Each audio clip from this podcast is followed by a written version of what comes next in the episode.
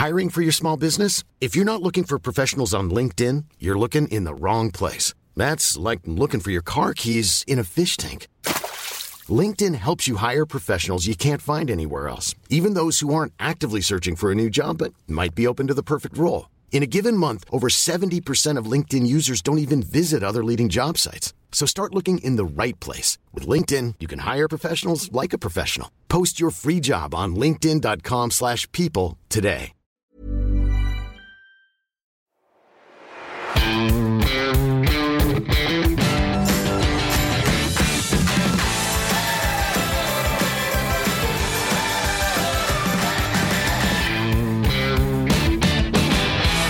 Moin Moin und herzlich willkommen zu einer neuen Folge des Finanzrocker Podcasts. Mein Name ist Dani Kort und ich habe heute Alexander Raue zu Gast. Er lebt in der Schweiz, ist Immobilieninvestor mit 44 Immobilien und gleichzeitig auch Blogger und YouTuber. Wir sprechen in über einer Stunde, wie er beim Immobilienkauf vorgeht, was seine Ziele sind, welche Fallstricke es gibt und noch eine ganze Menge mehr. Das ist eine sehr praktisch anwendbare Folge und es hat ausnahmsweise mal rein gar nichts mit Aktien und ETFs zu tun, sondern überwiegend tatsächlich mit dem Thema Immobilien, aber auch finanzielle Freiheit. Bevor es losgeht, wird dir diese Folge noch präsentiert vom Extra Magazin. Ja, das Extra Magazin ist das führende Informationsmedium zum Thema ETFs. Es erscheint alle zwei Monate mit bis zu 145 Seiten und zusätzlich gibt es in jeder Ausgabe eine themenbezogene Gratisbeilage. In der aktuellen Ausgabe geht es um die besten Sparplananbieter im Jahr 2020. Wir alle wissen, Spar- und Tagesgeldkonten sind schon längst keine Anlageoption mehr, vor allem mit der Einführung der Strafzinsen selbst bei kleineren Anlagebeträgen. Viel lieber investieren Privatanleger ihr Geld mittlerweile in ETF-Sparpläne und das mit Recht. Doch der Konkurrenzkampf am Brokermarkt ist groß. Immer mehr Anbieter versuchen sich mit neuen und teilweise kostenlosen ETF-Sparplänen an die Spitze zu katapultieren. Neu sind auch sogenannte Low-Cost-Broker. Diese Neueinsteiger klingen mit extrem niedrigen Gebühren und kostenfreien Angeboten für Anleger dabei besonders verlockend. Das Extra-Magazin prüfte auch deshalb in diesem Jahr die ETF-Sparplanangebote von 13 Direkt- und 4 Filialbanken auf Herz und Nieren. Und die Ergebnisse überraschen. Besonders gut abgeschnitten hat das Angebot des Neueinsteigers Trade Republic sowie das der Consorsbank. Sieben weitere Anbieter konnten mit Bewertungen zwischen Empfehlung bis hin zu gut überzeugen. Im aktuellen Extra-Magazin warten viele weitere ETF-Themen auf dich. So ging das Anlegerportal extraetf.com im Januar mit dem Extra-ETF Finanzmanager an den Start. Erfahre, wie du deine Depots verknüpfen und dein individuelles Portfolio analysieren kannst, um so beispielsweise Klumpenrisiken zu vermeiden. Welche Vorteile der Extra-ETF Finanzmanager dir noch bietet, kannst du im Heft nachlesen Darüber hinaus zeigt dir die Redaktion des Extra-Magazins, worauf du bei Anleihen-ETFs unbedingt achten solltest und was eine mentale Buchhaltung ist. Den vollständigen ETF-Sparplantest mit allen Ergebnissen findest du in der aktuellen Ausgabe des Extra-Magazins. Das Jahresabo gibt es mit dem Finanzrocker-Angebot übrigens 30 Prozent günstiger. Wenn das für dich jetzt interessant klingt, dann geh einfach in die Shownotes oder in den Blogartikel. Dort findest du den Link, auch den Link zum Finanzmanager. Und wir gehen jetzt ab zum Interview mit Alexander Rauer. Auf geht's! Zum erst zweiten Mal in der Finanzrocker-Geschichte geht meine Leitung in die Schweiz, genauer gesagt nach Zürich, zu Alexander Raue. Und er ist Immobilieninvestor, Porsche-Verleiher und Finanzblogger. Herzlich willkommen im Finanzrocker-Podcast, Alexander. Alles klar bei dir? Hallo Daniel, natürlich alles klar bei mir. Und bei dir? Ja, bei mir ist auch alles klar, wobei wir haben hier immer noch mit den Nachwehen äh, von äh, Sabine zu kämpfen, von dem Sturm. Und äh, deswegen rauscht es hier nebenan immer so ein bisschen, aber ansonsten ist alles fein. Ja, die sind mittlerweile bei uns auch angekommen. Also ja. letzte Nacht war schon ziemlich laut, aber zum Glück habe ich einen kurzen Arbeitsweg und äh, da kann ich nicht verloren gehen. Sehr schön. Ja, dann lass uns doch äh, gleich mal einsteigen mit dem Thema Arbeit.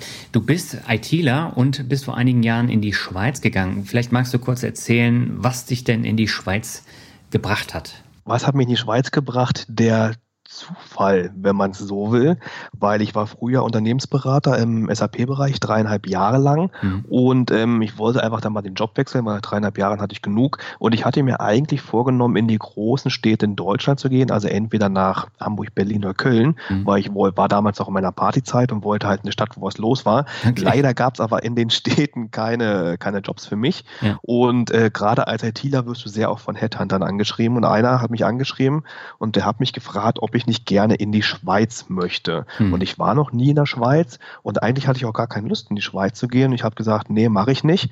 Aber er war hartnäckig, hat gefragt, ja, Alex, was muss ich dir denn bieten, dass du doch in die Schweiz kommst? Und ich wollte ja nicht loswerden und sag, ja, du musst mir 100% mehr Gehalt bieten. Mhm. Er hat gesagt, ja, kriegen wir hin.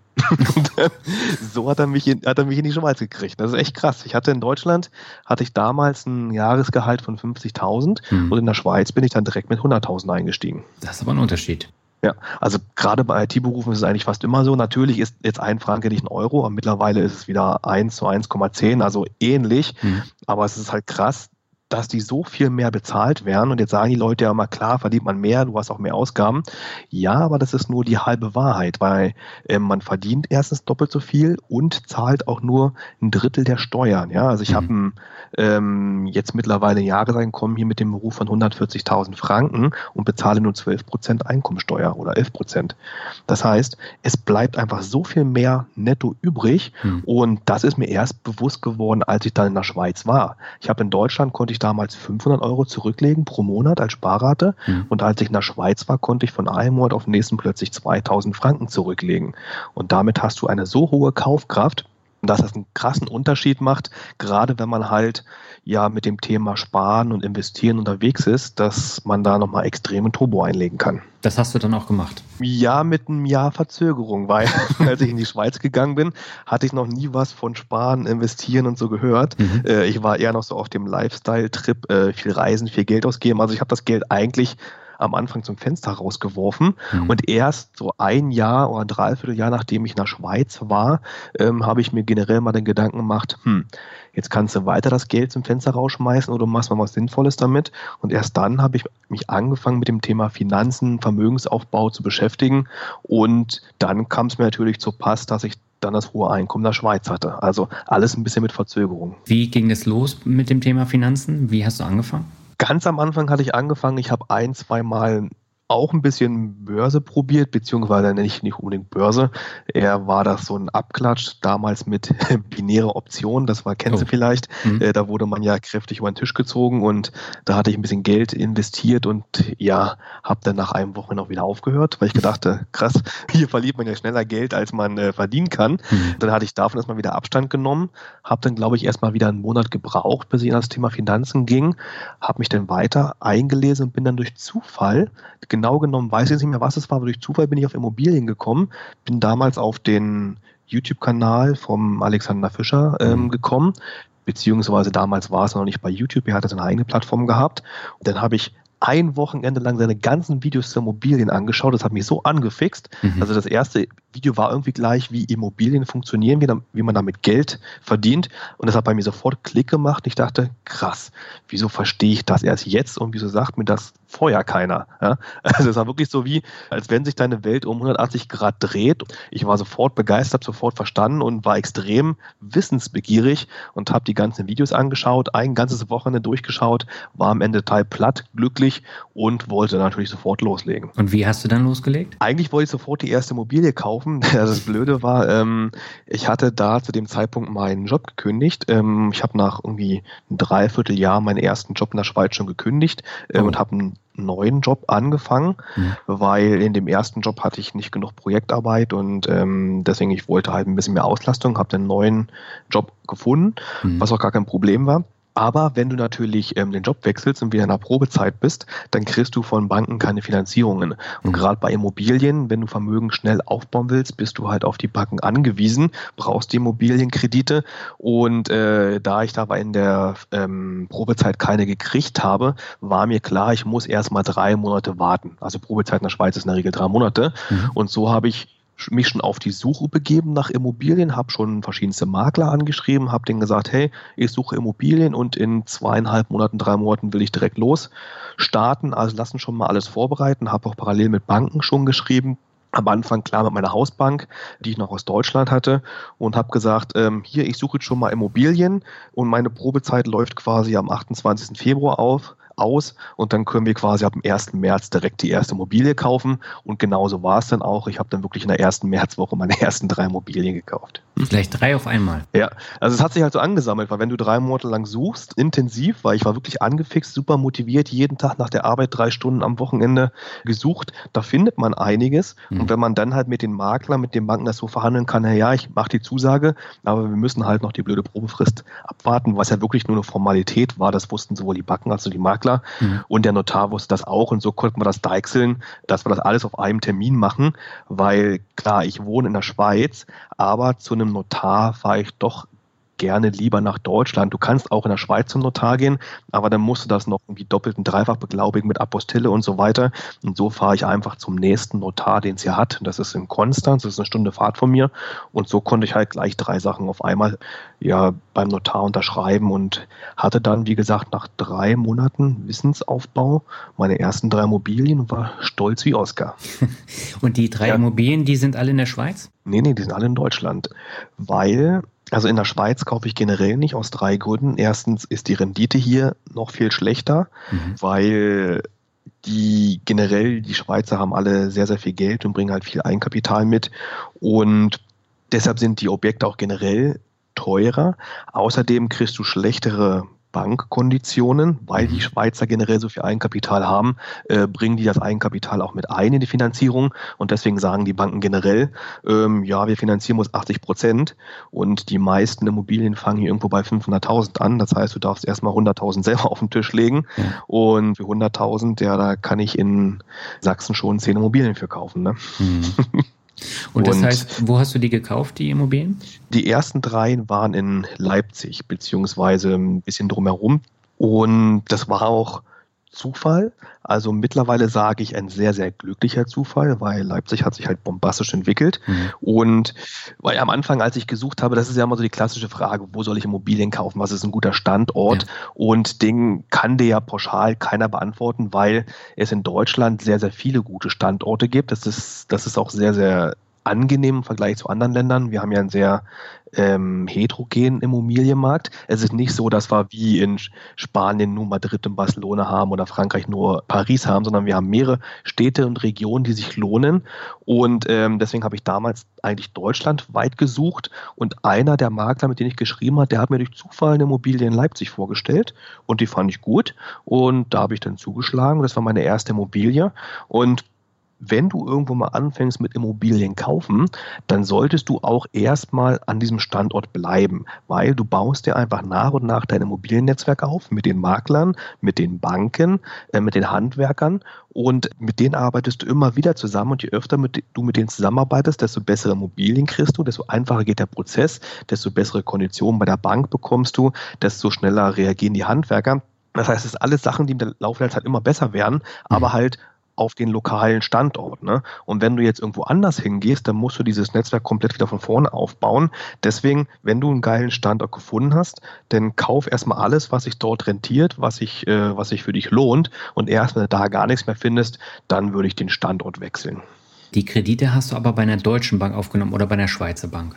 Nee, bei einer deutschen Bank, weil die, die Banken, die wollen natürlich eine, eine Sicherheit eintragen, wenn sie dir einen Kredit geben. Mhm. Und ähm, gerade ich arbeite sehr viel mit lokalen Banken zusammen die kennen sich natürlich auch nur in ihrer Region aus, kennen dort die Werte der Immobilien sehr gut und können halt gut sagen, ob, ob die Immobilie gut oder schlecht ist und demzufolge das Risiko gut bewerten.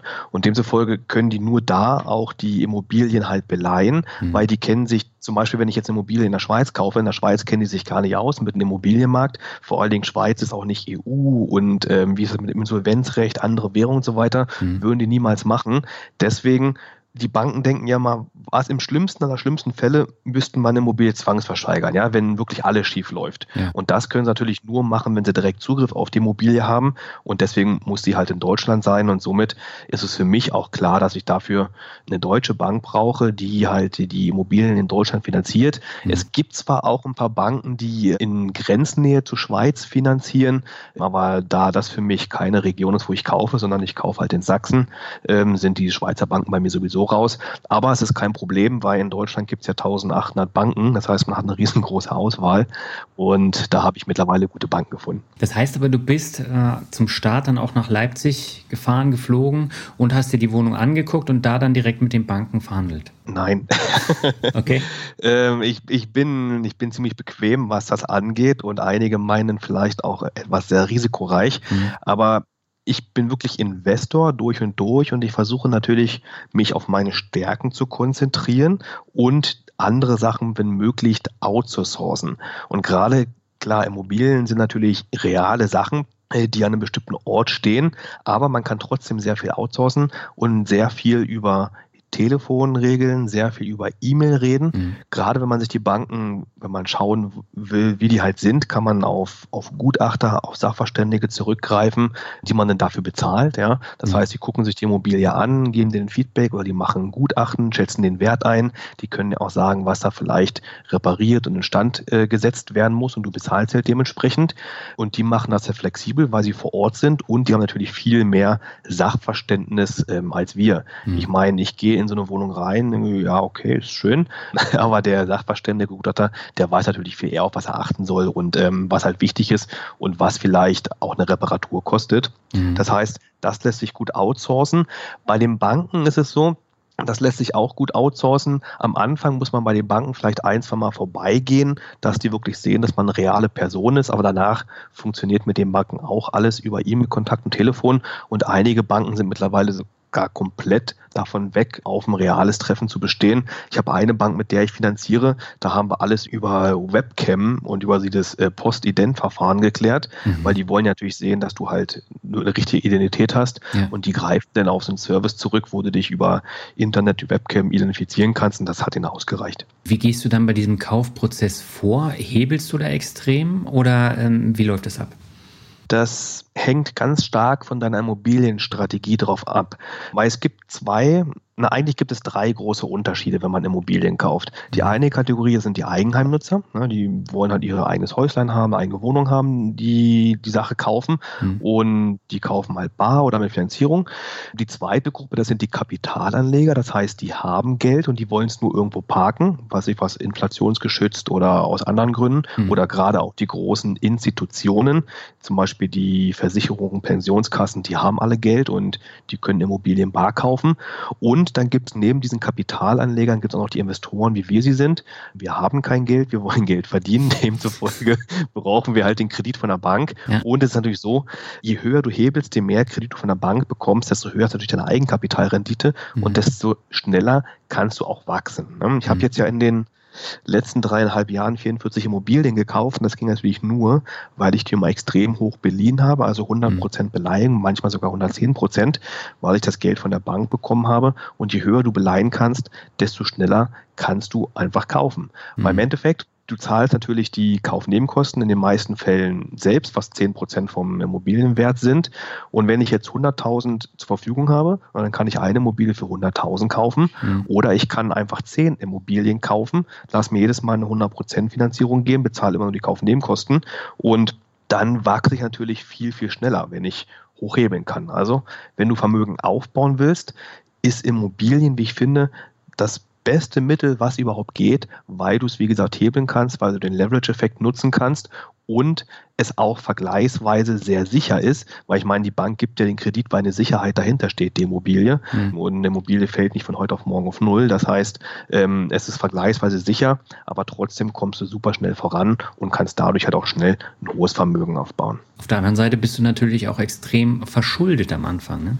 Also mein Verschuldungsgrad liegt immer noch ungefähr bei na, 95 Prozent. Also mhm. man muss natürlich immer überlegen, die Immobilien steigen ja auch im Wert und wenn die Immobilien im Wert steigen, dann sinkt natürlich vergleichsweise dein äh, Verschuldungsgrad. Aber wenn wir jetzt einfach mal wirklich vom Kaufpreis ausgehen mhm. äh, und du immer zu 100 Prozent beleihst, hast du natürlich am Anfang eine 100 Prozent Schuldenquote. Mhm. Und wenn du vielleicht sogar 110 Prozent beleihst, also die Kaufnebenkosten noch mit, dann hast du sogar eine 110 Prozent Schuldenquote, was natürlich extrem hoch ist mhm. und sich natürlich auch extrem abhängig von der Bank macht, weil ähm, wenn du so hoch verschuldet bist, irgendwas läuft schief, du kannst vielleicht deine Raten nicht mehr bezahlen oder du hast vielleicht persönliche Probleme oder die Mobile brennt ab, keine Ahnung, mhm. dann hast du natürlich ein Problem mit der Bank und bist dort eingeschränkt in deinen Möglichkeiten. Ja. Und deswegen, man muss aber auch sagen, es ist auch ein kalkulierbares Risiko, weil eine 100% Finanzierung, die ja zu diesen hohen Schuldengrad führen, die kriegst du von der Bank ja auch nicht so. Ne? Also mhm. jetzt kann, kannst du nicht einfach, wenn du Hartz IV verdienst, zur Bank gehen und sagen, gib mir mal äh, eine Million, ich will dafür eine Immobilie für eine Million kaufen, das klappt nicht. Die Bank gibt dir natürlich nur so eine hohe Finanzierung, wenn du A, eine gute Immobilie mitbringst, mhm. B, gute Bonität hast oder halt sogar beides zusammen. Nur dann kriegst du die hohe Bonität, weil dann sieht die Bank, aha, selbst wenn etwas schieflaufen würde, ja, wenn zum Beispiel die Rate ausfällt, weil, was ich, was der Mieter ausgezogen ist, gerade du Monat Leerstand hast, dann kann du als Investor das immer noch aus deinem Einkommen bezahlen, aus deinem Haushaltsüberschuss, weil ein hoher Haushaltsüberschuss heißt eine gute Bonität und dann gibt es auch keine Probleme. Das heißt, je höher deine, deine Bonität ist, desto mehr Haushaltsüberschuss du hast, also quasi mehr Geld du pro Monat sparen könntest, desto mehr Kredit gibt dir auch die Bank und desto höhere Beleihung gibt dir die Bank. Aber das heißt, die Raten, die zahlst du jetzt eigentlich überwiegend durch die Miete, die du bekommst, ab? Also nicht nur überwiegend, sondern komplett und es bleibt sogar noch Cashflow übrig, mhm. weil das Ziel von den Immobilieninvestments ist ja, dass sie mir Geld beschaffen und mir kein Geld aus der Tasche ziehen. Weil wenn ich, wenn ich Geld drauflegen müsste jeden Monat, ähm, dann wäre es ja kein ähm, Investment, sondern ja, dann wäre es ja auch nur irgendwo Kapital parken. Das heißt, ich sage auch zu meinen Leuten, die mich immer fragen, du musst mindestens, wenn du eine Immobilie kaufst, 6% ähm, Rendite haben, weil wenn du sie zu 100% beleihst, hast du alleine schon 6% Kosten. Du musst den Kredit bezahlen mhm. für 4%, also sage ich mal 2% Zinsen, 2% Tilgung, Klar gibt es mittlerweile günstigere Zinsen, aber dafür tilgst du vielleicht ein bisschen mehr. Dann hast du noch ein Prozent Bewirtschaftungskosten, du musst Rücklagen bilden. Das heißt, wenn du die 6% Rendite hast, dann kannst du alle Kosten von der Immobilie damit bezahlen. Die Immobilie trägt sich quasi von selber. Und wenn du dann vielleicht noch ein bisschen mehr Rendite hast, dann bleibt sogar noch Cashflow übrig. Mhm. Und ich habe damals gesagt, 6% ist das Minimum. In meinem Portfolio habe ich jetzt 8,5%. Und das heißt, jeden Monat bleibt bei mir auch noch ein guter Betrag übrig, was natürlich Gutes, das kann ich entweder verkonsumieren mhm. oder ich kann das Geld nehmen, um neue Immobilien zu kaufen. Und was natürlich noch extrem wichtig ist, was man vielleicht als Immobilienempfänger vielleicht auch ein bisschen unterschätzt, wenn sich die Immobilie nämlich nicht von selber trägt, also wenn du was draufzahlen müsstest, ja, weil mhm. die Immobilie zu teuer war, wenn die Mieteinnahmen nicht genug sind, dann verschlechterst du damit deine Bonität, weil du hast ja eine Verpflichtung jeden Monat. Mhm. Und wenn du deine Bonität verschlechterst, dann hast du es danach schwieriger, den nächsten Kredit für die nächste Immobilie zu bekommen. Das nennt sich die Übergangsfalle und das passiert vielen Anfängern, die kaufen sich so zwei, drei Immobilien, die sich gerade so rechnen oder wo sie sagen, ja, ich muss ja bloß ein bisschen das draufzahlen mhm. und ab der vierten, fünften sagt die Bank dann, nee, du kriegst keinen Kredit mehr bei uns, weil deine ersten Immobilien, die haben deine Bonität so verschlechtert, dass du jetzt keine neuen Immobilien mehr kaufen kannst und deswegen ist es wirklich wichtig, die Immobilien müssen sich selber rechnen. Erst dann kann man damit wirklich Vermögen aufbauen. Und auf welche Punkte musst du da achten, wenn du anfängst, in Immobilien zu investieren? Also am Anfang musst du dich erstmal natürlich bewusst sein, was deine Strategie ist. Also willst du mhm. dein Geld nur irgendwo parken oder willst du damit halt Vermögen aufbauen? Und wenn du Vermögen aufbauen willst, ist es auch eine Frage, welche Geschwindigkeit oder welches Ziel hast du? Weil es gibt ja Leute wie mich, die sagen, für mich sind die Immobilien für die finanzielle Freiheit wichtig. Mhm. Also ich will ähm, in absehbarer Zeit meinen Hauptjob an den Nagel hängen und dann von den Immobilien leben können. Mhm. Das heißt, ich brauche den Cashflow von den Immobilien schon mittelfristig. Und es gibt ja auch Leute, die sagen, ja, ich will nur was für die Rente machen, ich will später mal was für die Altersvorsorge tun. Und die können natürlich eine ganz andere Immobilienstrategie fahren ähm, als ich. Und in der Regel ist es so, je früher du von den Immobilien leben willst, desto rentabler müssen natürlich die, die Immobilien sein. Je rentabler die Immobilien sind, desto risikoreicher ist es natürlich auch. Das heißt, man mhm. muss sich am Anfang erstmal sehr, sehr viel Wissen aneignen. Was heißt denn viel Wissen? Also viel Wissen lernt man natürlich zwischendurch. Ähm, also das Basiswissen, wie eine Immobilie funktioniert, muss man sich aneignen, wie eine Immobilie, wie man sie kalkuliert, ähm, wie eine Immobilienfinanzierung funktioniert. Aber die Basics, die kann man sich auch an einem Wochenende komplett reinziehen und dann kann man quasi loslegen. Und das meiste, das lernst du danach unterwegs. Weil das ist nämlich auch ein Fehler, den viele Anfänger machen, dass sie am Anfang zu viel Theorie lernen und mhm. am Ende eher abgeschreckt sind, als anzufangen. Ne? Wenn ich als Immobilienanfänger anfange zu lesen, was mache ich bei einem Messi, was mache ich bei einem Rohrbruch, ja, dann uff, dann kriege ich ja mehr Angst, ähm, als dass es mich motivieren würde. Und deswegen am Anfang erstmal die Basics lernen und dann kann man danach eigentlich auch schon durchstarten, indem man sich erste Immobilien halt anschaut, erste Exposés anschaut, nebenbei das Netzwerk aufbaut, also Kontakt zu den Banken ähm, organisiert, nebenbei immer die Bonität versucht zu verbessern und äh, dann kommt das eine zum anderen und es ist eine Immobilie kaufen ist eigentlich überhaupt nicht so schwierig. Man macht sich am Anfang natürlich viele Gedanken und hat viele Ängste, aber im Endeffekt war jede meiner Uni-Klausuren schwieriger als eine Immobilie zu kaufen. Echt? Ja, das ist, das ist, weil du, du hast natürlich, du rechnest immer mit hohen Zahlen. Ne? Ich meine, mhm. wenn du eine Immobilie kaufst für 100.000, 200.000, sind das ja so Summen, mit denen man im alltäglichen Leben nichts zu tun hat. Ja. Und deswegen projiziert man natürlich auch seine ganzen Sorgen und Ängste auf diesen hohen Betrag. Mhm. Aber das, das ist eigentlich gar nicht äh, notwendig. Ähm, erstens kriegt man sowieso viel Geld von der Bank und das Geld von der Bank kriegt man ja auch nur, wenn die Immobilie gut ist. Das heißt, das Risiko hält sich sowieso ähm, einigermaßen in Grenzen. Und auch, wenn wirklich alles schief laufen würde, ja, wenn alles schief laufen würde, man merkt, das ist nicht, vielleicht nichts für einen und man hat sich vielleicht verkalkuliert, ja, dann verkauft man die Immobilie halt wieder, kriegt im schlimmsten Fall halt irgendwie 80 Prozent des Wertes wieder zurück und dann hat man vielleicht mal 10, 20.000 in den Sand gesetzt, aber ist halt nicht gleich pleite und muss unter der Straße leben. Ne? Gab es denn Fehler, die du jetzt in den ersten Jahren gemacht hast? Nein. also es ist, es ist witzig, die Frage wurde mir echt schon drei, fünf Mal gestellt und ja. ich muss immer mal legen, habe ich Fehler gemacht? Ähm, eigentlich nein, also ich würde alles genauso machen, wie ich es bisher gemacht habe. Natürlich war jetzt nicht alles immer optimal, weil gerade wenn du den Ansatz verfolgst wie ich, sofort in die Umsetzung gehen, dann macht man halt so, so kleinere Sachen, die vielleicht nicht perfekt vorbereitet sind, aber die man gerade bieten kann. Ne? Mhm. Also mein, so gesehen, mein größter Fehler, den ich gemacht habe, ist, dass meine erste Immobilie, die war leicht Cashflow negativ. Das lag aber daran, weil ich einfach damals einen Rechenfehler in meinem Excel drin hatte. Mhm. Und nachdem ich die Immobilie dann gekauft hatte, habe ich mich gewundert, warum mein Kontostand jedes Monat, also für diese Immobilie, immer ein bisschen geringer wird. Dann habe ich mal festgestellt, oh, ich habe einen kleinen Rechenfehler im Excel, habe gemerkt, dass ich mich verrechnet habe, aber dann habe ich einfach die Miete der Immobilie erhöht, habe den Parkplatz noch neu vermieten können, dann war die auch positiv und alles war wieder in Butter. Wie gehst du jetzt davor, wenn du in den Orten, wo deine Wohnungen sind, nicht vor Ort bist? Da machst du komplett Outsourcing. Genau, ich mache ich mach komplett Outsourcen. Also wie gesagt, bis auf den Notartermin habe ich wirklich alles outgesourced. Mhm. Und das ist auch, ähm, wie ich finde, extrem wichtig, weil wenn du Vermögen aufbauen willst, schnell wachsen willst, kannst du dich um viele Sachen nicht kümmern. Mhm. Und das ist natürlich immer eine Frage, wie hoch sind deine Opportunitätskosten? Und gerade Jetzt, wo ich hier noch in der Schweiz lebe und arbeite, verdiene ich natürlich gutes Geld mit meinem Job. Und da äh, mit dem Job verdiene ich ein Vielfaches von dem, als was ich verdienen würde oder was ich als Nichtkosten hätte, wenn ich mich um meine Immobilien direkt kümmern würde. Klassischer mhm. Fall, eine Mieterin zieht aus und die Wohnung muss renoviert werden. Ja, jetzt muss zum Beispiel Laminat gelegt werden. So, ein, ein Handwerker, ähm, der Laminat legt, der braucht da vielleicht ähm, einen Tag dafür. Und wenn ich das selber machen würde, bräuchte ich vielleicht zwei oder drei Tage, ja, um die gleiche Qualität hinzukriegen. Mhm. Aber in diesen drei Tagen habe ich hier in meinem Job natürlich schon viel mehr verdient, als ich da an Geld gespart hätte für den Handwerker. Und demzufolge versuche ich viel outzusourcen und erstens ist das dann am Ende günstiger, die Qualität ist besser und ich habe dann die freie Zeit, mich aufs Wesentliche zu kümmern, was ja einfach der Erwerb von neuen Immobilien ist. Mhm. Und natürlich hat man am Anfang immer so ein Grausen im Kopf, ja, wie mache ich das mit den Handwerkern, wie mache ich das mit der Neuvermietung und äh, was ist, wenn Mieter Probleme hat und so weiter.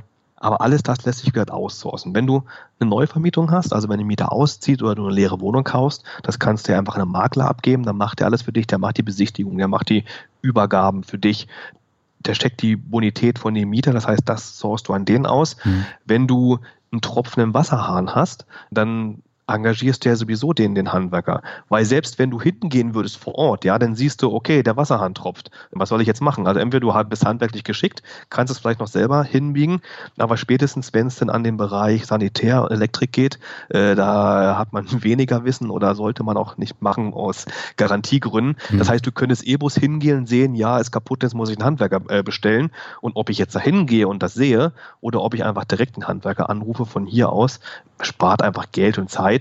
Und gerade am Anfang habe ich extrem viel über Google gearbeitet. Also ein mhm. Mieter ruft mich an, ähm, Alex, hier ähm, die Heizung ist kaputt. Dann habe ich halt gegoogelt, Heizungsbauer Leipzig, habe die ersten zehn angeschrieben, mhm. äh, habe geguckt, wer antwortet, wer Zeit hat und habe den Handwerker hingeschickt. Also okay. das lässt sich alles super outsourcen und auch verwalten. Ich meine, Wohnung verwalten gibt es ja auch Hausverwaltungen wie Sand am Meer, die sich sowohl um ein ganzes Haus kümmern, wenn du ein Mehrfamilienhaus hast, oder auch die sich um eine Wohnung kümmern, wenn du halt nur eine kleine Wohnung hast. Das heißt, das kannst du alles abgeben und natürlich kostet das am Ende dann ein bisschen Geld. Ne? Eine Verwaltung kostet 20, 30 Euro. Ja. Das musst du einfach über die Rendite einholen. Aber das Schöne ist, wenn du ja ortsunabhängig bist, ne? also ich wohne ja in der Schweiz und ich kann die Immobilien in Deutschland ja kaufen, wo ich will. Mhm. Also für mich ist jetzt quasi München genauso weit entfernt wie Leipzig, weil dem Flieger dauert es beiden Orten eine Stunde. Und wenn du dir aussuchen kannst, wo du investierst, kannst du natürlich an dem Standort investieren, der für dich die höchste Rendite hat. Und wenn du halt eine hohe Rendite hast, dann kannst du damit die Kosten bezahlen, die du fürs Outsourcen hast. Und demzufolge kannst du dich wirklich aufs, aufs Investment äh, kümmern, kannst dich darum kümmern, neue Immobilien an Land zu ziehen und durch das Outsourcen dann viel Zeit sparen und ja, schnell wachsen. Du hast ja gesagt, am Anfang hattest du drei Immobilien, jetzt sind es 44. Hast du die eigentlich dann im, im Fünferpack gekauft oder wie hast du es hinbekommen, so viele Wohnungen in so kurzer Zeit zu kaufen und dann auch zu finanzieren? Ja, es ist, das, das ist, das ist witzigerweise, wenn man mal angefangen hat mit Immobilien und nach der ersten Immobilie gemerkt hat, wie einfach das geht, mhm. macht das süchtig. Das macht wirklich süchtig, weil du, du, wenn du das erste Mal siehst, wie Miete auf dein Konto kommt und dann geht der Kredit ab, das Hausgeld geht ab und du merkst, oh, es bleibt Geld übrig, mhm. das macht dich so glücklich, wenn du merkst, es funktioniert und dann willst du mehr, dann bist du angefixt und dann steckst du noch mehr Energie rein, suchst noch mehr Immobilien und je länger du dich damit beschäftigst, desto besser wird natürlich der Prozess mhm. und dein Netzwerk wird ja auch größer, weil du mit mehr Maklern zu tun hast und dann findest du auch mehr Immobilien. Die Banken finanzieren dich dann viel lieber, weil du dann auch je mehr Immobilien du hast, desto mehr vertrauen die dir. Das heißt, irgendwann wird das sehr, sehr einfach. Du bekommst auch ein Auge für, für die Renditen, für die Kaufpreise an deinem Standort. Du kennst dich da besser aus. Das heißt, der ganze Auswahlprozess geht auch viel schneller mhm. und demzufolge bist du insgesamt schneller und dann über den Zeitraum, je mehr Immobilien du hast, desto größer wirst du natürlich. Ne? Am Anfang habe ich klar einzelne Wohnungen gekauft, dann war auch irgendwann mal ein Fünferpaket Wohnung dabei, ein Dreierpaket Wohnung war dabei. Dann hatte ich mein erstes Mehrfamilienhaus gekauft, wo sechs Wohneinheiten drin sind, später noch eins gekauft, wo fünf drin sind. Mhm. Das heißt, später kann man auch Sachen zusammenfassen und auch größere Deals machen. Ähm, erstens, weil natürlich dann das Wissen da ist, das Vertrauen ist da, ähm, die Bank arbeitet dann mit dir zusammen und wenn man denn mal gute Deals sieht, dann kann man das schneller zuschlagen, weil du kannst natürlich am Anfang schon überlegen, ist es jetzt besser eine Wohnung zu kaufen oder ein Mehrfamilienhaus zu kaufen? Gibt es sehr, sehr oft die Frage, hm. aber die Frage ist falsch gestellt, weil du musst gucken, was gibt der Markt her. Ja, wenn dein Ziel ist, ah, ich kaufe lieber Mehrfamilienhäuser, aber dann findest du keine, ja, dann musst du trotzdem wieder Wohnung kaufen. So ging es mir nämlich 2018. Ich mhm. habe auch gesagt, ah du ey, ich habe keinen Bock mehr auf kleine Wohnungen. Ich kaufe jetzt bloß noch Häuser. Ja, ich habe aber kein Mehrfamilienhaus gefunden, was lukrativ war. Und dann habe ich doch wieder Wohnungen gekauft. Das heißt, äh, manchmal muss man wirklich das kriegen, was da ist auf dem heutigen Immobilienmarkt, weil der wirklich extrem umkämpft ist. Und man muss halt dann auch schnell zuschlagen, weil wenn du nicht schnell zuschlägst, dann ist die Immobilie weg. Und demzufolge wenn du schnell zuschlägst, wächst du auch schneller. Ja, wobei du musst ja dann noch zur Bank und die Finanzierung klären, ne? Ja, das musst du alles parallel machen. Also wenn ich eine, eine interessante Immobilie finde, sage ich mal, ImmoScout schickt mir eine E-Mail, beziehungsweise ich arbeite mittlerweile mit anderen Tools. Mhm. Ich kriege eine E-Mail in meinem Postfach, wo drin steht, hier, die Immobilie wurde gerade inseriert. Dann schaue ich mir sofort die Eckdaten an, äh, mache eine erste Überschlagsrechnung und wenn die erste Überschlagsrechnung passt, dann schreibe ich direkt den Makler an oder rufe ihn an, äh, fordere bei ihm noch drei, vier Dokumente an, die ich für meine Detailkalkulation brauche. Am Ende brauche ich irgendwie zehn Dokumente von ihm, aber ich will ihn nicht gleich erschlagen, deswegen erstmal nur die wichtigsten. Mhm. Und wenn ich dann die wichtigsten Dokumente habe, die kriege ich manchmal sogar am selben Tag, dann kann ich am Abend immer noch meine Detailkalkulation fertig machen. Wenn, wenn sich das denn rausstellt, dass, dass die Wohnung Grütze ist, gut, dann verwerfe ich die, gebe eine Absage, aber wenn ich feststelle, ja, die ist immer noch rentabel, dann mache ich mit dem Makler meine Besichtigung aus. Äh, parallel schicke ich meine Kalkulation, die Dokumente an die Bank ähm, und ich fordere noch weitere Dokumente beim Makler an. Das heißt, ich lasse dann alles parallel laufen, sodass ich möglichst wenig Zeit verliere und in der Regel habe ich so eine Besichtigung in einer Woche bekomme ich die hin. Also mhm. manchmal bekomme ich die schon am nächsten Tag hin, manchmal dauert es halt eine Woche, je nachdem, wie der Makler Zeit hat. Und in dieser Woche habe ich aber auch schon die Zusage von meiner Bank oder halt die Absage. Und ähm, ich habe noch die wichtigsten Dokumente angefordert bei dem Makler, sodass ich wirklich nach einer Woche dann sagen kann, ich kaufe die Immobilie oder ich kaufe sie nicht. Und das, damit ist man halt schnell genug, um auch oft genug den Zuschlag dann zu bekommen und die Immobilie kaufen zu können. Aber warst du jetzt schon mal jemals in einer von deinen Wohnungen drin? Ja, also am Anfang war ich schon in Wohnungen drin, hm. allerdings nur, wenn ich das Ganze auch mit Privatbesuchen ver, äh, verbinden konnte, weil meine Familie, die wohnt in Brandenburg mhm. und dann bin ich ab und zu mit dem Auto mal hochgefahren und wenn ich halt von Zürich nach Brandenburg fahre, komme ich halt direkt an Leipzig vorbei mhm. und dann habe ich schon mal mir ein paar Sachen angeguckt, also die Mehrfamilien habe ich mir angeschaut und einzelne Wohnungen, da war ich auch drin, da habe ich dann die Mieterin angerufen und gefragt, hey, ich bin auf dem Weg, kann ich mal vorbeikommen? Ähm, habe ich schon ein paar der Immobilien gesehen, mhm. aber wenn ich jetzt, wenn ich jetzt hochrechnen würde, von den 44 Immobilien habe ich vielleicht 15 selber gesehen, wenn es hochkommt. Also ja wenig, ne? vielleicht ne? Drittel, ja. Aber ich meine, die, die Buden, die sehen alle genauso aus. Ich muss ja dann nicht reingehen und ähm, überlegen, ah, die gefällt mir jetzt, die gefällt mir nicht, weil die Emotionen, die muss man unbedingt außen vor lassen, mhm. weil in den Buden, die ich gekauft habe, das sind jetzt nicht unbedingt welche, wo ich auch selber einziehen würde. Das sind wirklich Buden, die im Endeffekt ja, klein und hässlich sind, so wie, wie Gerald das auch immer sagt, aber die werfen halt Rendite ab. Ne? Mhm. Und demzufolge wenn ich da jetzt noch selber reingehen würde, würde ich wahrscheinlich eher rummäkeln, äh, als dass ich äh, nur die nackten Zahlen sprechen lassen würde. Und demzufolge muss ich da nicht unbedingt reingehen. Und ich schicke natürlich immer jemand hin zur Besichtigung, weil blind kaufen mache ich nicht. Mhm. Es sei denn, es ist super, super günstig. Also wenn mir jemand eine Immobilie anbringt äh, in Leipzig für 1000 Euro den Quadratmeter, dann würde ich es auch blind kaufen, mhm. weil dann mache ich einfach einen, einen Risikoaufschlag von 20.000, wo ich sage, selbst wenn dann Messi drin wohnt und das ganze Bad neu gemacht werden muss, kostet mich das maximal 20.000 Euro, ist immer noch ein Schnapper. Mhm. Aber ansonsten lasse ich es immer besichtigen und dadurch bekomme ich das Feedback, was ich brauche und kann auch so zuschlagen, ohne direkt vor Ort gewesen zu sein. Hast du denn jetzt alle Wohnungen in Leipzig und Umgebung oder in ganz Deutschland mittlerweile? Also ich bin schon noch auf Sachsen beschränkt, wobei ich sagen muss, am Anfang habe ich halt in Leipzig gekauft. Irgendwann wurde das dann zu teuer, dann bin ich ein bisschen weiter ins Umland gegangen, was meine beiden Häuser angeht. Mhm. Und letztes Jahr 2019 habe ich dann auch angefangen in Chemnitz zu kaufen. Da habe ich dann acht Stück gekauft, weil einfach Leipzig auch zu teuer geworden ist. Also in den letzten zwei, drei Jahren haben sich die Preise dann so extrem erhöht, hm. dass es für mich sich einfach nicht mehr lohnt. Weil natürlich ist es immer noch ein cooler Standort, um zu investieren und auch um sein Geld zu parken. Aber ich will ja nicht mein Geld parken, sondern ich will ja Geld verdienen. Hm. Und demzufolge investiere ich das gleiche Geld dann lieber jetzt halt in Chemnitz als in Leipzig, weil ich in Chemnitz halt noch viel schneller rentable Objekte kaufen kann und da schneller Vermögen aufbauen kann.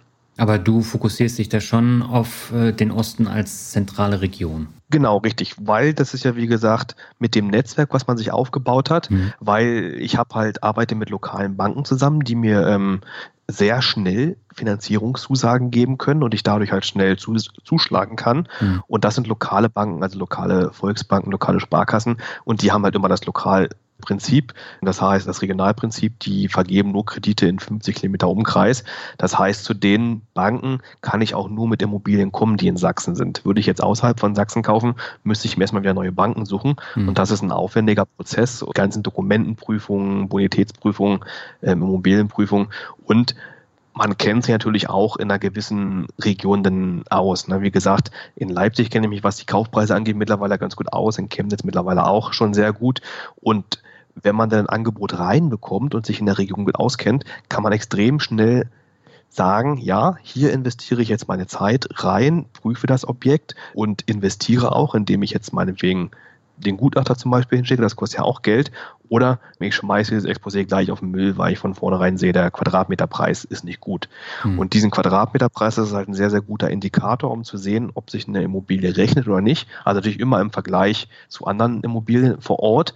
Aber als Anfänger, wenn du in eine neue Stadt, eine neue Region gehst, kennst du ja gar nicht den Quadratmeterpreis. Du weißt gar nicht, äh, sind jetzt 1000 Euro den Quadratmeter gut, sind 2000 gut. Mhm. Das heißt, am Anfang kennt man das nicht. Man bekommt da erst im Laufe der Zeit ein Gefühl für.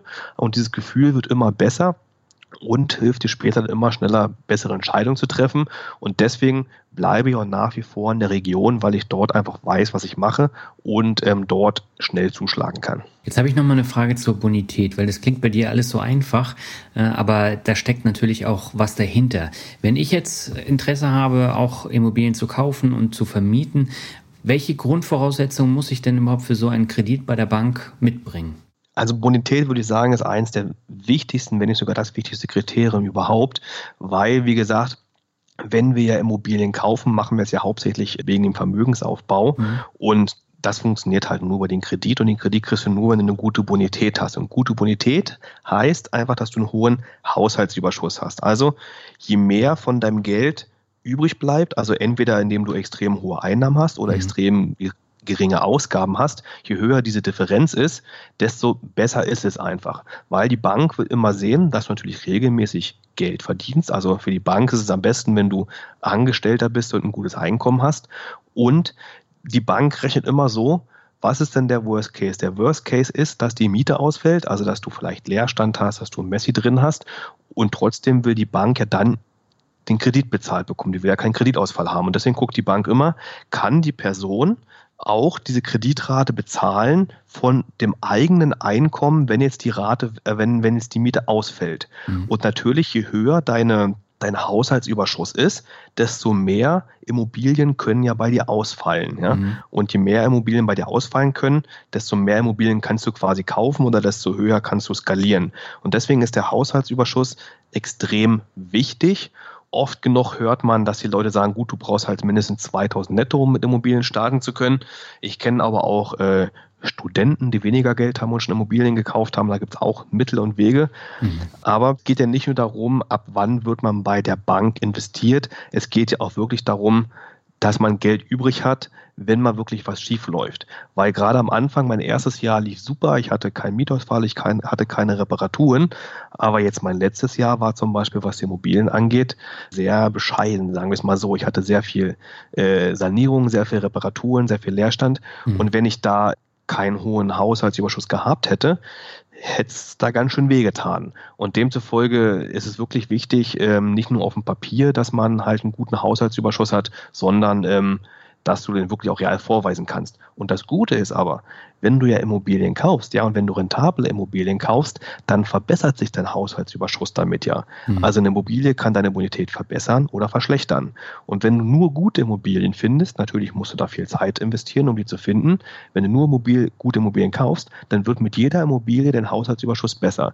Und das geht dann so weit, so war es bei mir, meine sechste Immobilie konnte ich mit dem Cashflow bezahlen, den die ersten fünf Immobilien abgeworfen haben. Das heißt, ich musste da quasi schon gar kein Geld mehr von meinem Arbeitslohn einbringen, sondern konnte das Geld der Immobilien nehmen und damit quasi ja den Zinseszinseffekt bei Immobilien nutzen. Ne? Mhm. Also das ist, das ist wirklich sehr angenehm und deswegen am Anfang erstmal die Bonität aufbessern, indem du entweder einen guten Lohn hast. Bei mir war das damals, dass ich in die Schweiz gegangen bin, wo ich dann mehr verdient habe. Oder du verdienst vielleicht noch nebenbei, machst einen Nebenjob, wie auch immer. Du musst das ja auch nicht für ewig machen. Du musst ja jetzt nicht sagen, ich gehe jetzt die nächsten 50 Jahre in die Schweiz oder ich gehe jetzt die nächsten zehn Jahre jedes Wochenende bei McDonalds arbeiten. Das ja nicht. Mhm. Aber dass du das mal so ein, zwei, drei Jahre machst, dass du richtig viel Geld verdienst und dieses Geld halt deine Bonität pusht. Und wenn du die Bonität gepusht hast, kaufst du Immobilien und irgendwann ist die Bonität auch so gut durch die Immobilien, dass dann vieles von alleine läuft. Jetzt gibt es aber auch sehr viele kritische Stimmen zum Thema kaufen und mieten. Äh, beispielsweise bei Mission Money war vor kurzem Dr. Andreas Beck ähm, zu Gast und der hat das äh, ziemlich kritisiert. Du hast auch ein Video darüber gemacht. Wie siehst du solche kritischen Stimmen? Ja, also kritische Stimmen hat es immer und ich glaube auch, dass die Kollegen, die da interviewt sind, sowohl halt die Jungs von Mission Money als auch äh, die Kollegen, die da interviewt werden, wie der Dr. Andreas Beck, mhm. alle sehr, sehr kompetent sind. Aber ich glaube, manchmal ähm, erzählen die sehr, sehr viel nur aus der Theorie. Ja. Weil für mich ist es, ist es immer wichtig, wenn du solche Interviews dir anschaust und mit solchen Leuten redest, sind das Theoretiker oder sind das Praktiker? Mhm. Deswegen wäre es für mich auch immer wichtig zu wissen, haben die Jungs denn selber Immobilien oder erzählen die wirklich nur aus der Theorie? Weil gerade in dem einen Video, was ich gemacht habe, äh, wo der Dr. Andreas Beck hat ja sehr viel über die Demografie geredet, wie sich der Immobilienmarkt da verändern wird mit der Baby-Boomer-Generation und den Babys von, den, von dieser Generation Generation mhm. und dass wir jetzt quasi da rausfallen und demnächst die Immobilienpreise sinken, weil die, die Wohnnachfrage zurückgeht. Ich denke aber dazu, da gibt es so viele Kriterien, die da noch mit einspielen, ja. Wir hatten vor kurzem sehr viel Migration, dann steigt der Wohnbedarf, weil Leute immer mehr Wohnfläche brauchen. Dann hast du, wie gesagt, auch teilweise Zuzug. Du hast viel Zuzug vom Land ähm, in die Stadt. Das heißt, da kommen so viele Kriterien mit rein. Ja. Das heißt, da lässt sich aus meiner Sicht nicht wirklich sehr viel ableiten. Vielleicht eher als makroökonomischen Ansatz schon. Das sind ja alles Volkswirte. Mhm. Aber wenn du halt aus deiner persönlichen Sicht schaust, aus der BWL-Sicht, denke ich, ähm, dass man klar solche Interviews im Video schauen kann, aber trotzdem sehr viel in der Praxis anders machen kann. Weil wenn er jetzt zum Beispiel sagt, die Immobilienpreise geht zurück und die Nachfrage sinkt, dann hast du halt mehr Leerstand. Gut, Leerstand hast du immer. Du musst halt nur dafür sorgen, dass der Leerstand nicht bei dir ist. Das heißt, du musst entweder die geilste Lage haben, ja, oder du musst die beste Ausstattung haben oder die günstigste Miete haben. Und wenn du jetzt zum Beispiel Immobilien mit sehr hoher Rendite einkaufst, dann kannst du ja vergleichsweise auch sehr günstige Mieten anbieten, ja, weil du einfach genug Puffer hast. Und wenn du die günstigste Miete hast, dann hast du auch immer Mieter und das kein Problem mit Leerstand. Das heißt, so viel wie in der Theorie erzählt wird, dass natürlich auch viel Angst machen mit dabei, viel Panikmache mit dabei. Da würde ich mich ungern dran beteiligen, weil es einfach zu viele Variablen damit dabei sind, die du nicht beeinflussen kannst. Du hast keine Glaskugel und es kann alles Mögliche passieren. Und deswegen arrangiere ich mich an dem Hier und Jetzt, gucke, was jetzt funktioniert. Und wenn es dann irgendwann mal größere Probleme gibt, dann schaue ich, wie ich damit umgehe. Weil es gibt ja gefühlt tausend auch Crash-Propheten, ja, jeder hat ein anderes Szenario. Ja. Und wenn du dich aufs, auf jedes Szenario einstellen willst, ich meine, dann kommst du ja gar nicht mehr um die Umsetzung und hast nur noch Angst und kommst nicht voran. Deswegen, ich orientiere mich an dem Hier und Jetzt, schaue mir solche Videos gerne an, gucke, ob ich da was von verwenden kann und ob ich vielleicht dann meine Strategie anpasse. Aber ich würde jetzt so in Videos nicht sehen und sagen danach, oh, ich investiere doch lieber nicht mehr in Immobilien. Das macht mir jetzt vielleicht zu viel Angst oder zu viel Unwägbarkeiten.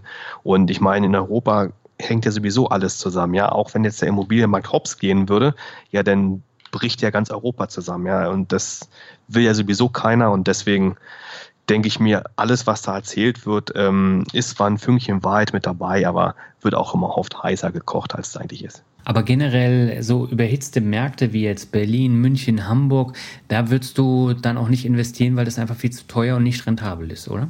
Genau, das ähm, hätte ich aber auch schon vor vier Jahren nicht gemacht, wo ich mhm. äh, angefangen habe, weil wie gesagt, es gibt ja die, die großen Städte, es gibt ja auch durchaus sehr bekannte Immobilieninvestoren, die sagen, man sollte nur in diesen Städten einkaufen. Mhm. Einer sagt sogar, kauf nur in Städten ein, die man auch außerhalb von Deutschland kennt. Ja, das wären dann München, Hamburg, Berlin, Köln. Und da, da kriegst du dann eine Rendite von zwei Prozent. Ja. Aber das ist ja dann, wie gesagt, kein Investieren, das ist ja wirklich nur Kapital parken. Ja. Weil wenn ich nur zwei Prozent bekomme, kann ich damit gerade mal die Inflation ausgleichen und habe noch nicht mal meine Kosten drin. Das heißt, die Städte waren schon immer teuer. Die lohnen sich nur für Leute, die da wirklich ihr Geld parken wollen und das ist auch völlig in Ordnung, die Leute gibt's, ja.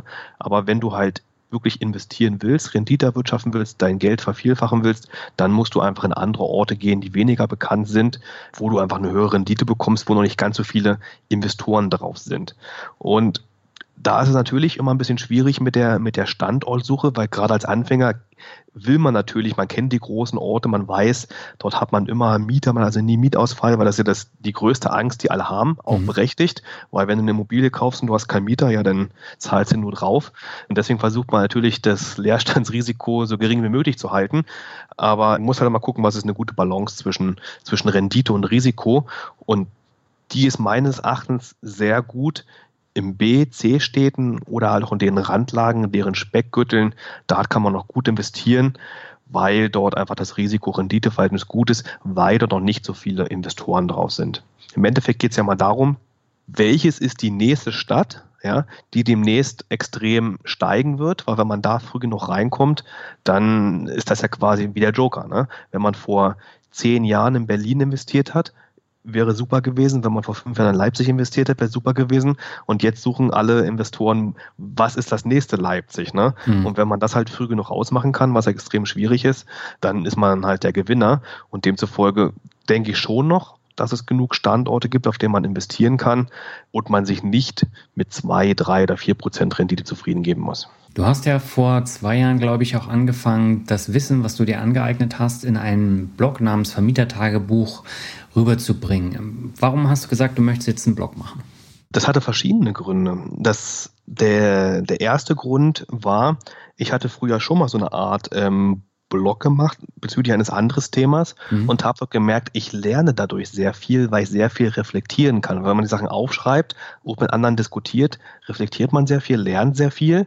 Und ich habe auch gemerkt, dass man, ähm, wenn man Wissen mit anderen teilt, auch Wissen zurückbekommen von anderen Leuten oder halt ähm, damit auch ein bisschen Geld verdienen kann. Mhm. Weil mir war von Anfang an auch klar, wenn du halt Immobilieninvestments machen willst, brauchst du irgendwoher ja auch deinen Cashflow. Wenn du neue Immobilien kaufen willst, war am Anfang werfen die Immobilien nicht so viel Cashflow ab, deswegen ja. brauchst du selber irgendwo noch eine andere Einkommensquelle.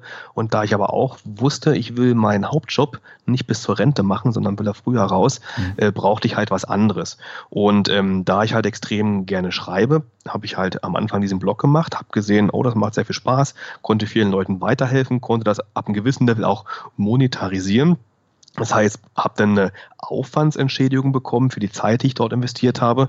Und im Laufe der Zeit ist das ganz gut angewachsen. Und ja, mittlerweile verdiene ich, glaube ich, pro Monat mit dem Blog sogar mehr als mit den Immobilien. Also das ist schon, ist schon krass, was da im Internet möglich ist. Du gehst ja auch sehr offen damit um. Du hast gesagt, du hast 2019 38.583 Schweizer Franken Einnahmen mit Blog und deinem YouTube-Kanal gemacht. Das ist natürlich auch eine Stange Geld. Ja, also es ist wirklich, für mich ist es extrem wichtig, sehr, sehr transparent mit den Sachen umzugehen. Ja? Mhm. Das habe ich auch schon am Anfang an mit den Immobilien gemacht. Ich habe gesagt, wo die Immobilien stehen, wie viel die gekostet haben, wie viel Warmmiete die haben, wie viel Ausgaben ich habe, was so ein Kredit ist. Also wirklich die Zahlen offenlegen, weil für mich, als ich damals mit Immobilien angefangen habe, war das immer extrem wichtig, mich vergleichen zu können, zu schauen, wie machen es denn die großen Investoren, welche Werte sind gut, welche sind schlecht. Und sehr viele reden immer nur so von der Theorie ja, mhm. und von irgendwelchen theoretischen Zahlen, von der klassischen 100.000 Euro Immobilie. Und dann sagen die Leute mal, ja, wir haben damals so viel Immobilien gekauft, aber ich meine, man muss ja gucken, wo investiert man jetzt? Und deswegen war es mir extrem wichtig, möglichst transparent zu sein, immer zu sagen, hier, das sind meine jetzigen Schritte, da kaufe ich jetzt, das kostet das, ähm, jetzt mache ich mal Plus oder ich habe auch mal ein Jahr, wo ich viel Minus mache. Also es gibt auch Risiken. Ähm, wirklich den Leuten von vorne im Sitten wirklich alles zu erzählen, um auf der einen Seite möglichst transparent zu sein, also nicht nur immer das äh, das Goldene vom Himmel runter zu loben, sondern auch, die Risiken zu zeigen. Mhm. Und irgendwann habe ich auch gemerkt, dass es natürlich auch einen gewissen Unterhaltungsfaktor hat. Sehr, sehr viele Leute schauen halt sehr gerne meine Monatsberichte, um zu sehen, wie geht es denn bei dem Alexander gerade weiter? Hat er dieses Jahr, äh, diesen Monat Geld verdient? Laufen die Immobilien? Läuft der Blog und so weiter?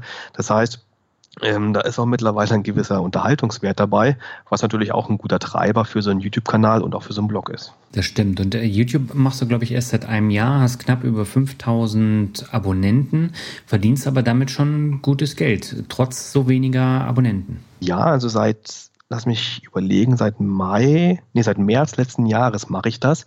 Ähm, ich habe mich ewig lange gewehrt gegen einen YouTube-Kanal, weil natürlich, ich hatte halt meinen Hauptjob. Ich habe Immobilien gekauft, ich habe einen Blog geschrieben. Ich meine, da geht viel Zeit bei drauf. Dir brauche ich nichts sagen. Du weißt ja auch, bei so einem ja. Podcast geht ja auch sehr viel Zeit bei drauf. Und wenn dann jemand kommt, ey, Alex, hast nicht noch Bock auf einen YouTube-Kanal, dann denkst du erstmal, uff, ja, woher soll ich jetzt die Zeit nehmen? Mhm. Aber ich habe es dann doch gefunden, die Zeit dafür und habe dann gemerkt, wie viel Spaß mir das macht. Also der YouTube-Kanal macht mir mittlerweile mehr Spaß als das Bloggen, weil du bei dem YouTube-Kanal noch viel mehr Emotionen rüberbringen kannst, weil die Leute halt dann nicht nur dein geschriebenes Wort sehen, sondern die sehen halt dein Gesicht und die sehen auch mal, wenn du vielleicht mal einen schlechten Tag hast oder wie du mit deinen Emotionen umgehst. Und du hast natürlich bei YouTube, was ich sehr interessant finde, noch ganz andere Wachstumsmöglichkeiten, was die Reichweite angeht. Weil über, bei einem Blog wächst du ja hauptsächlich über die organische Reichweite und dass sich jemand weiterempfiehlt. Und bei YouTube hast du noch das Phänomen, dass YouTube ja auch daran interessiert ist, neue Videos zu pushen, interessante Inhalte zu pushen. Das heißt, die auf ihrer Plattform schlagen die auch deine Videos vor, das heißt auf deiner Startseite oder bei vorgeschlagenen Videos. Das heißt, du wirst von neuen Leuten nicht nur über die Suche gefunden, mhm. wenn jetzt jemand zum Beispiel als Suchbegriff Immobilieninvestments eingibt, sondern es kann auch passieren, wenn jemand irgendein Immobilienvideo schaut, dass er denn in den vorgeschlagenen Videos als nächstes eins von mir sieht. Und damit wächst du noch viel, viel schneller, weil du viel schneller neue Leute rankommst. Und dadurch bin ich auch der Meinung, dass du mit YouTube mittlerweile eine größere Reichweite aufbauen kannst als mit einem Blog. Und dadurch natürlich auch dann schneller Geld verdienen kannst. Jetzt lass uns nochmal über die Frage sprechen, äh, die ich mir auch in der Vergangenheit häufig äh, gestellt habe. Du hast deinen normalen Job reduziert, einfach auch um mehr Zeit in die Selbstständigkeit zu investieren, auch äh, in die Immobilien. Würdest du nicht sagen, dass es riskant ist angesichts der ganzen Immobilienkäufe und der Verschuldung, die du hast? Ja, also da sind zwei Aspekte sehr, sehr wichtig. Mhm. Weil im Endeffekt könnte man natürlich das Spielchen immer weiter treiben, immer weiter arbeiten, immer mehr Videos machen, immer mehr Immobilien kaufen, bis ins Unendliche wachsen. Ja. Aber das ist ja gar nicht mein Ziel. Mein Ziel ist ja, ist ja die finanzielle Freiheit. Das heißt, irgendwann mal das machen zu können, was man will und keine Vorschriften von jemand anders entgegennehmen zu müssen. Das heißt, für mich ist die finanzielle Freiheit wichtiger, als dass ich jetzt zum Beispiel, was ich weiß, 100.000 pro Monat mit Immobilien verdiene. Ne? Mhm. Das heißt, bei mir gibt es eine Grenze, die ich mir gesetzt habe. Die Grenze waren damals 5000 Euro. Ich habe gesagt, wenn ich 5000 Euro pro Monat passiv verdiene, mit den Immobilien oder mit Online-Business, B2P, was alles dazu kommt, mhm. dann ist das für mich ein Betrag, wo ich sage, da will ich hin. Und deswegen habe ich auch gesagt, letzten Jahre, ich höre erstmal auf mit dem weiteren Wachstum, beziehungsweise ich reduziere das Wachstum, ich konsolidiere ein bisschen, weil es mir jetzt wichtiger ist, auch von der Abhängigkeit der Banken loszukommen, weil das ist genau der Punkt, den du gesagt hast. Mhm. Je mehr Immobilien man kauft und vor allen Dingen immer, wenn man eine hohe Beleihung dazu hat, ist man ja auch abhängig von den Banken. Genau. Weil die Banken, die finanzieren nicht nur so lange, ähm, wie du halt eine gute Bonität hast. Ja, meine Banken haben zwar gesagt, ich habe ja mal gefragt, wie ist denn das, wenn ich jetzt mal ein Sabbatical mache, also eine mhm. Auszeit nehme? Dann sagen die Banken, ja, ist kein Problem, solange du deine Raten bezahlst, ist, äh, können wir das so machen. Aber du hast natürlich auch irgendwann eine Anschlussfinanzierung. Ja? Mhm. Deine Finanzierung läuft ja fünf Jahre, zehn Jahre, 15 Jahre, je nachdem, wie viel Zinsbindung du hast.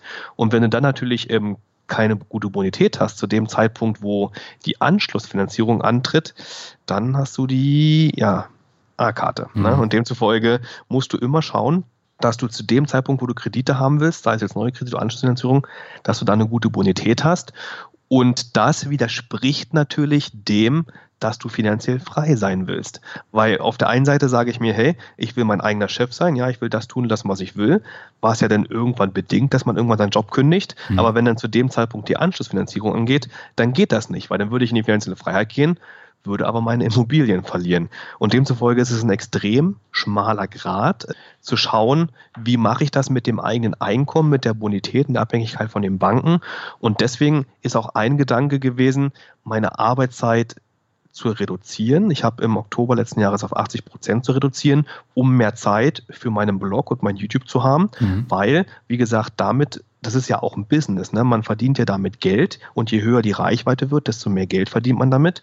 Und wenn ich jetzt quasi meinen Hauptjob reduziere und damit weniger Einkommen dort generiere, aber meinen Nebenjob quasi erweitern kann und damit mehr Geld verdiene, ist es ja quasi dann nur ein Umschiften der Bonität. Das heißt, im Hauptjob verdient man weniger, aber im Nebenjob mehr und irgendwann verdient man im Nebenjob so viel, dass es dann mehr ist als im ursprünglichen Hauptjob. Mhm. Und demzufolge ist der Plan, jetzt äh, das Nebenbusiness, die mit dem Blog und mit dem YouTube, das so stark wachsen zu lassen, zu skalieren, dass es mir dann so viel Einkommen bringt, dass ich damit meine Bonität weiterhin hochhalten kann und weiterhin kein Problem mit der Abhängigkeit der Banken habe. Sagen die Banken nicht, das ist keine belastbare Einnahme, die du nicht so planen kannst wie ein Gehalt? ja, das ist richtig. Es gibt, es gibt wirklich also es ist auch viel Theorien, viel Hörensagen mit dabei. Und im Endeffekt muss man immer mit seiner Bank sprechen, weil die Frage ist natürlich klar. Wenn ich zur Bank gehe und sage, hey, liebe Bank, ich gebe heute mein Schweizer Angestelltenverhältnis auf, mhm. weil ich nur noch YouTube mache, dann guckt die Bank natürlich schon ein bisschen blöd. Ne? Aber wenn du dann sagst, ja, hier mit, äh, mit dem YouTube verdienst du meinetwegen jeden Monat 10.000 mhm. und die Bank rechnet davon vielleicht nur 50 Prozent, weil es nicht nachhaltig sind, dann sind es ja immer noch 5.000. Ja? Das heißt, je höher die Abschläge die Bank macht bei deinem Selbstständigkeitseinkommen, desto mehr musst du einfach skalieren. Und mhm. das ist ja das Schöne, wenn du dein eigenes Business hast, ja. Gerade wenn es ein Online-Business ist, kannst du damit ja sehr schnell skalieren. Ich habe jetzt von 2018 zu 2019 habe ich meinen Gewinn mit dem Online-Business verdreifachen können. Und wenn ich jetzt einfach dieses Jahr 2020 meinen Gewinn verdopple, dann verdiene ich damit schon so viel wie, wie mit dem Angestelltenverhältnis und dann hat man davon schon viel reingeholt. Und wenn man das denn auch eine gewisse Zeit durchhält, also der Bank zeigen kann, hier, ich mache das jetzt zwei Jahre, drei Jahre, vier Jahre und das Einkommen ist konstant oder es wächst sogar jeden Monat, mhm. erkennt das die Bank auch als Einkommen an, macht natürlich Abschläge wie bei jedem Selbstständigen, aber da du höher skalieren kannst, sollte das eigentlich kein Problem sein. Hast du dir denn für die kommenden fünf bis zehn Jahre konkrete Ziele gesetzt, was du erreichen möchtest? Also das erste Ziel, das ist ja das obergeordnete Ziel, das ist wieder die finanzielle Freiheit. Das heißt, ich will mit meinen Nebeneinkommen, wo ich jetzt Immobilien dazu zähle, wo ich den Blog dazu zähle, YouTube dazu zähle, damit will ich halt monatlich 5000 Euro netto verdienen. Ja, also nach Steuern. Wenn ich das konstant schaffe, dann ist das für mich die finanzielle Freiheit und das ist erstmal das oberes geordnete Ziel. Das heißt, entweder müssen die Immobilien mehr abwerfen oder der Blog mehr abwerfen oder YouTube mehr abwerfen oder ich muss auch meine, meine Kosten reduzieren, weil das ist natürlich auch ein Punkt, wenn du ortsunabhängig Geld verdienst, ne, was du ja mit Immobilien machst und was du mit dem Online-Business machst, mhm. dann bleibst du nicht zwingend im teuersten Land der Welt wohnen. Weil ich meine, hier in der Wohnung in, in der Schweiz, wo ich wohne, zahle ich gerade 2600 Miete pro Monat und da kannst du überall auf der Welt günstiger wohnen. Ne? Mhm. Und demzufolge die 5000 Euro netto, wenn ich die verdiene, damit könnte ich in der Schweiz nicht unbedingt gut leben, aber in Deutschland könnte ich damit super leben. In Costa Rica, wo meine Frau herkommt, könnte ich super leben. Das heißt, das sind alles, denke ich mal, Schritte, ähm, die im Laufe der nächsten Zeit auf uns zukommen, wo wir dann Entscheidungen treffen müssen, wie wir unser weiteres Leben führen wollen, wo wir leben wollen. Und das wird unglaublich spannend. Da freue ich mich schon sehr drauf. Und das macht es auch ein bisschen unberechenbar, aber natürlich auch aufregend. Ja, Alex, erstmal herzlichen Dank für die ganzen Infos. Wer jetzt mehr wissen möchte, der schaut einfach in die Shownotes oder in den Blogartikel. Dort verlinke ich den YouTube-Kanal und den Blog und alles, was dazugehört. Und da könnt ihr euch dann weiter informieren über Alex, seine Immobilien und die Strategie. Und ich würde sagen, wir kommen jetzt zum Abschluss zum Word Shuffle. Das heißt, ich nenne dir jetzt Begriffe und du sagst einfach, was dir dazu einfällt. Und beginnen möchte ich mit dem Begriff grüne Lederjacke. Grünwerke, ja, das war noch eine Zeit, wo ich sehr viel Party gemacht habe in Deutschland und da zählt natürlich auch äh, extravagante Kleidung hinzu und die habe ich jetzt schon seit drei Jahren und benutze ich mittlerweile auch in meinen YouTube-Videos. Also ich finde die Jacke sehr schön und ja. Der nächste Begriff kommt wahrscheinlich aus der Zeit ähm, Porsche-Verleih. Ja, vor vier Jahren habe ich meinen Porsche gekauft. Das war immer ein Ziel, einen eigenen Porsche zu haben. Mhm. Das war, wo ich in die Schweiz gegangen bin, wo ich viel Geld verdient habe und das Geld aus dem Fenster rausgeschmissen habe. Daher kommt das.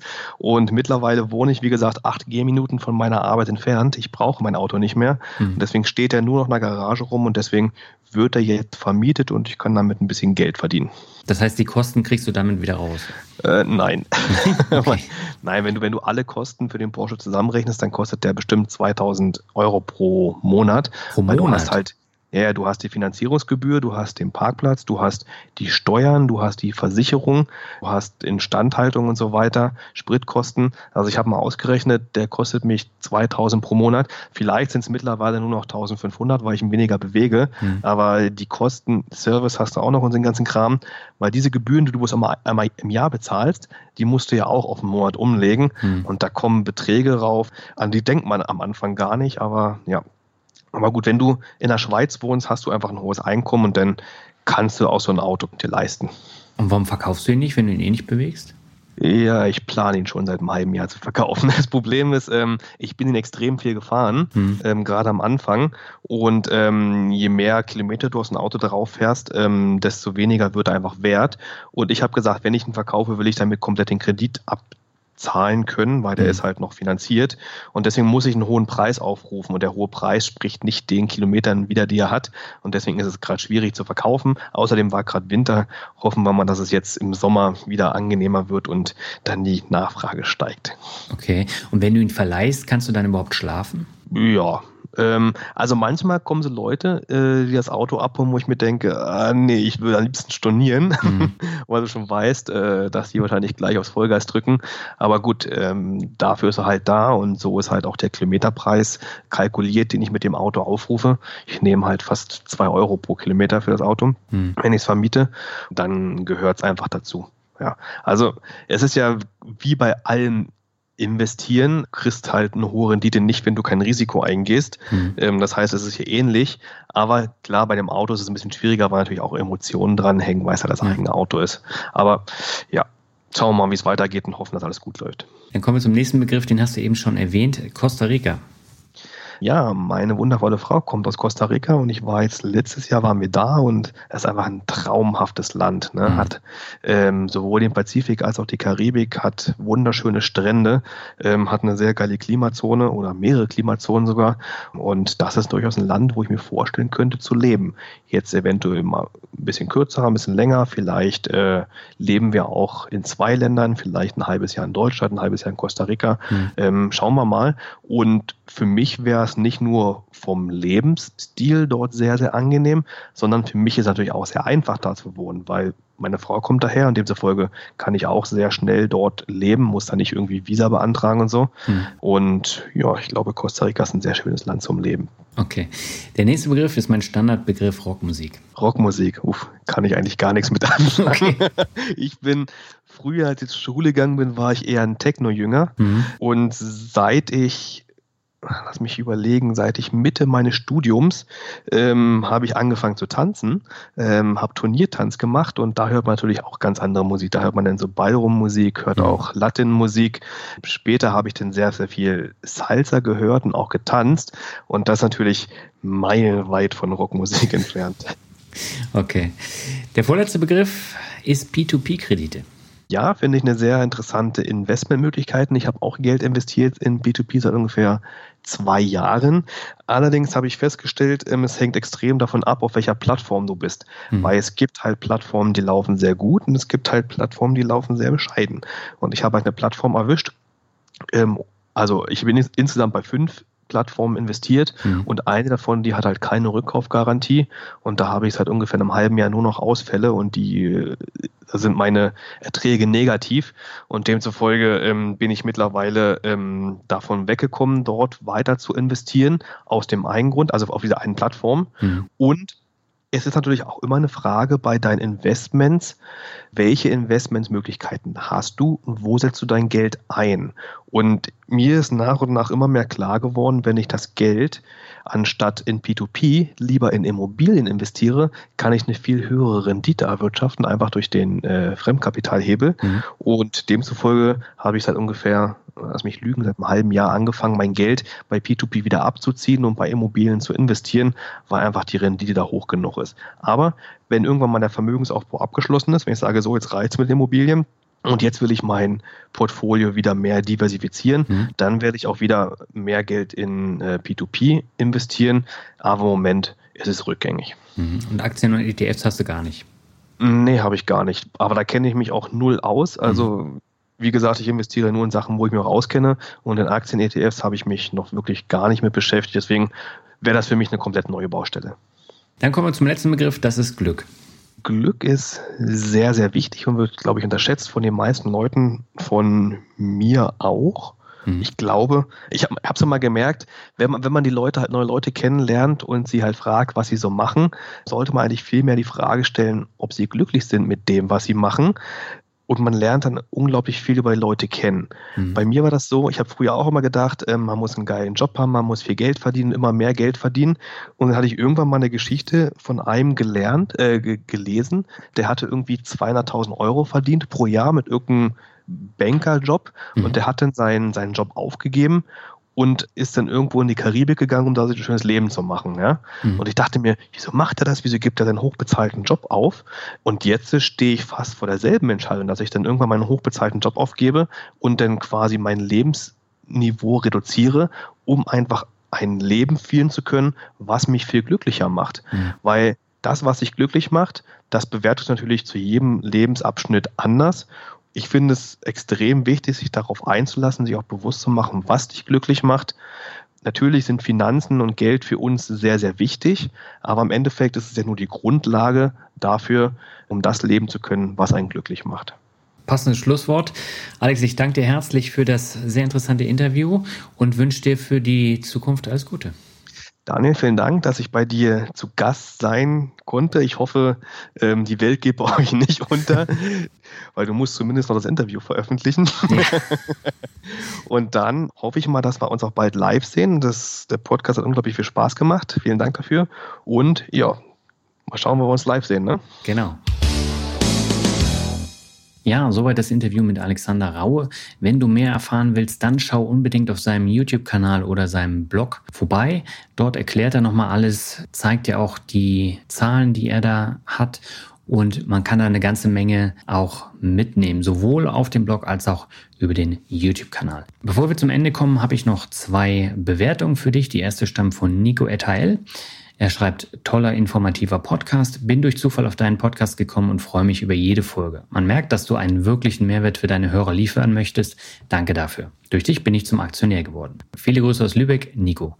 Ja, lieber Nico, ich danke dir herzlich für die Bewertung und äh, klasse, dass ich auch in Lübeck Hörer habe. Und die letzte Bewertung stammt von Meza05 und er schreibt Förderer der Aktionärskultur. Hallo lieber Daniel, dank deinem Zutun habe ich meine Finanzen und die Aktien im Griff. Deine Vielseitigkeit bei der Auswahl der Themen und Gäste ist herausragend. Mach bitte weiter so, denn du bist ein wirklicher Förderer der deutschen Aktionärskultur. Viele Grüße, Stefan. Ja, lieber Stefan, ich danke dir herzlich, dass du das so siehst und dass du auch so einen Gefallen am Podcast findest. Und ja, ich bin damit am Ende angekommen. Nächste Woche gibt es mein erstes Vor-Ort-Interview. Es ist mal etwas komplett anderes geworden. Ich habe zwei Vorstände von einem börsennotierten Unternehmen zu Gast und wir sprechen über ein Thema, was sehr viele Hörerinnen und Hörer interessiert. Und ja, ich bin gespannt, wie die Folge ankommt. Die gibt es nächste Woche. Ich sage jetzt erstmal ciao, bis zum nächsten Mal.